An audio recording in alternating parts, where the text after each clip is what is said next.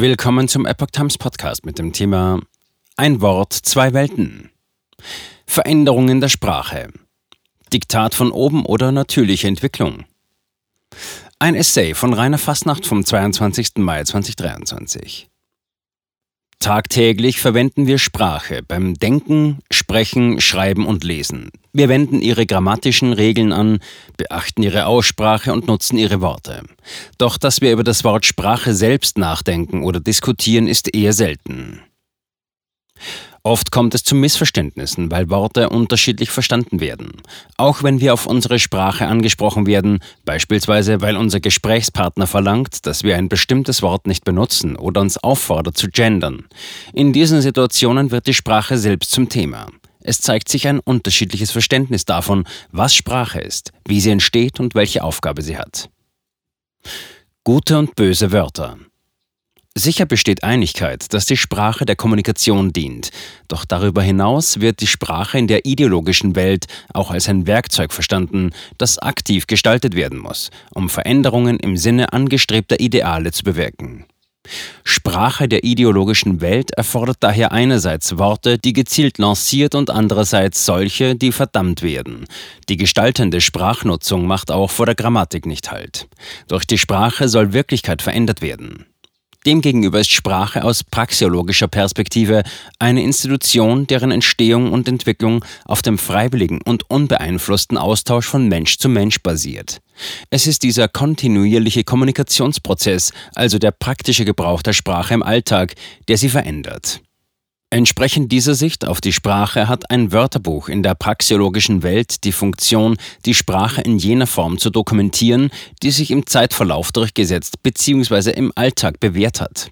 Würden Worte oder Regeln in ein Wörterbuch aufgenommen, welche die praktische Feuertaufe nicht bestanden haben, nur um gewünschte Veränderungen zu bewirken, wäre dies aus praxeologischer Perspektive Manipulation und mit dem Charakter von Sprache unvereinbar. Politische Sprachgestalter unerwünscht. Aktivistische oder politische Sprachplanwirtschaft passt nicht zum praxeologischen Verständnis von Sprache. Keine politischen Sprachgestalter, sondern einzelne sprechende und schreibende Menschen sind es, welche die freie Entwicklung der Sprache bewirken. Die Wirklichkeit wird aus dieser Sicht durch Taten verändert, nicht durch Worte. Aus praxiologischer Sicht wird Sprache nicht von oben gestaltet, sondern wächst von unten. Veränderungen finden statt, sind aber natürlicher Evolution und nicht aktivistischer Revolution geschuldet. Der Streit um das Gendern lässt das unterschiedliche Verständnis von Sprache in der ideologischen und praxiologischen Welt besonders deutlich hervortreten.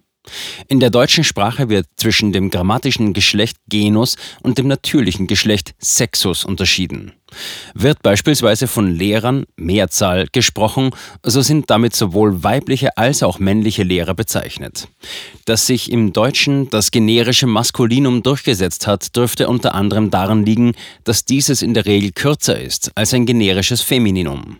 Vertreter des ideologischen Verständnisses von Sprache beharren nun darauf, dass die Sprache verändert werden muss, um Gleichberechtigung zu erreichen. Dazu werden unterschiedliche Wege eingeschlagen. Stern, Doppelpunkt, Schräg oder Unterstrich mitten im Wort, Doppelnennung von weiblicher und männlicher Form bis zur Partizipialform Studierende, Mitarbeitende. Der letztgenannte Weg, die Partizipialform, hat grammatikalisch eine andere Bedeutung. Der Gebrauch zu Genderzwecken würde daher mit einem Verlust an Genauigkeit der Sprache einhergehen. Studentinnen und Studenten, die gemeinsam Bier trinken, sind eben keine Studierenden, sondern Biertrinkende. Die anderen Wege Stern, Doppelpunkt, Schräg oder Unterstrich führen zu sprachuntypischem Sonderzeichengebrauch mitten im Wort und verlängern diese zusätzlich. Ein Umstand, der sich in einer natürlichen Sprachevolution nicht durchsetzen würde. Sprachdiktat oder natürliche Entwicklung aus ideologischer Sicht ist das Gendern notwendiges Mittel, um Gleichberechtigung zu erreichen. Daher muss es, unabhängig von den genannten Nebenwirkungen, vorgeschrieben werden. Aus dieser Perspektive wird es begrüßt, wenn beispielsweise Behörden Texte gendern oder Universitäten das Gendern vorschreiben. Ob eine Mehrzahl der Menschen das Gendern befürwortet oder entsprechend handelt, also von sich aus in Wort und Schrift freiwillig gendern würde, spielt dabei keine Rolle. Allenfalls kann es die Notwendigkeit steigern, den Druck zu erhöhen, damit trotz Ablehnung und Nichtgebrauch gegendert wird.